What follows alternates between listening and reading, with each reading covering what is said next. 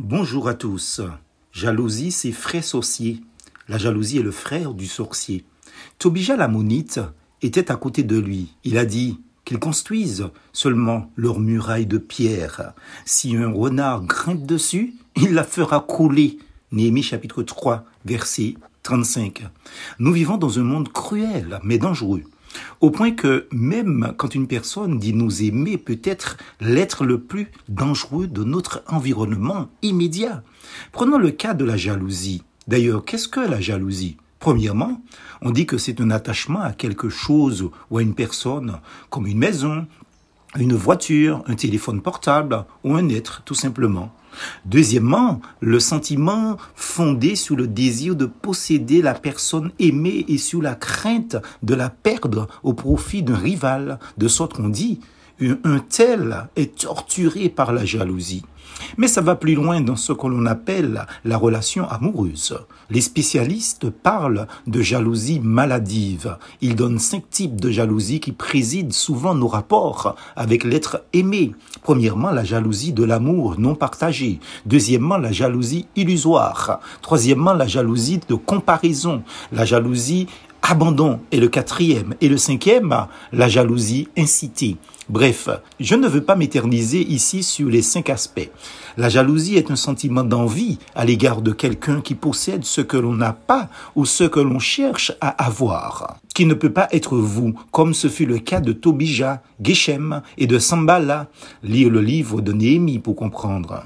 Cette jalousie-là est souvent accompagnée d'affects ou de comportements désagréables comme l'aigreur, l'hostilité, des paroles de médisance et de calomnie ou le rejet, par exemple. Nous employons généralement le terme jaloux. Donc, dans le sens d'être envieux de quelqu'un qui possède quelque chose que nous n'avons pas. Saül était jaloux de David, par exemple. Les juifs pharisiens étaient jaloux de Jésus-Christ, de sa popularité, des miracles qu'il faisait, etc.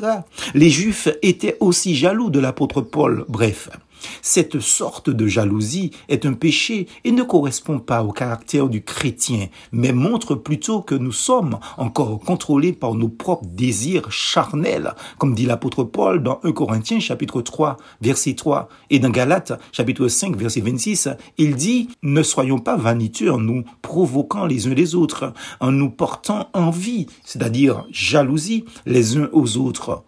Alors quel remède? Pour combattre la jalousie, nous devons devenir davantage comme Jésus-Christ et moins comme nous-mêmes. Nous pouvons apprendre à le connaître par l'étude de la parole de Dieu, la Bible, la prière et surtout, surtout la communion fraternelle avec des chrétiens affermis dans la foi. Ça veut dire les fréquenter et non de fréquenter des personnes qui n'ont pas l'Esprit Saint, comme on dit chez nous. Si tu as fréquenté chien ou qu'attraper pisse, si tu fréquentes les chiens, tu auras des puces. On finit par se servir des autres pour parvenir à nos fins égoïstes de posséder les êtres et les choses qui nourriront davantage notre orgueil déjà surdimensionné. Si quelqu'un est jaloux de vous, ne vous prenez pas la tête avec lui. Ne vous culpabilisez surtout pas non plus, car vous n'êtes pas responsable des versions de vous qui existent dans la tête, dans l'esprit des autres. Au contraire, apprenons à servir les autres au lieu de nous-mêmes. Nos cœurs vont commencer à changer. Ne vous conformez pas au monde actuel, mais soyez transformés par le renouvellement de l'intelligence afin de discerner quelle est la volonté de Dieu, ce qui est bon, agréable et parfait. Romains chapitre 12, versets 1 et 2. Ne soyons donc pas jaloux. Jalousie, c'est frais sorcier. Bon dimanche à tous en Christ et plus force en Jésus.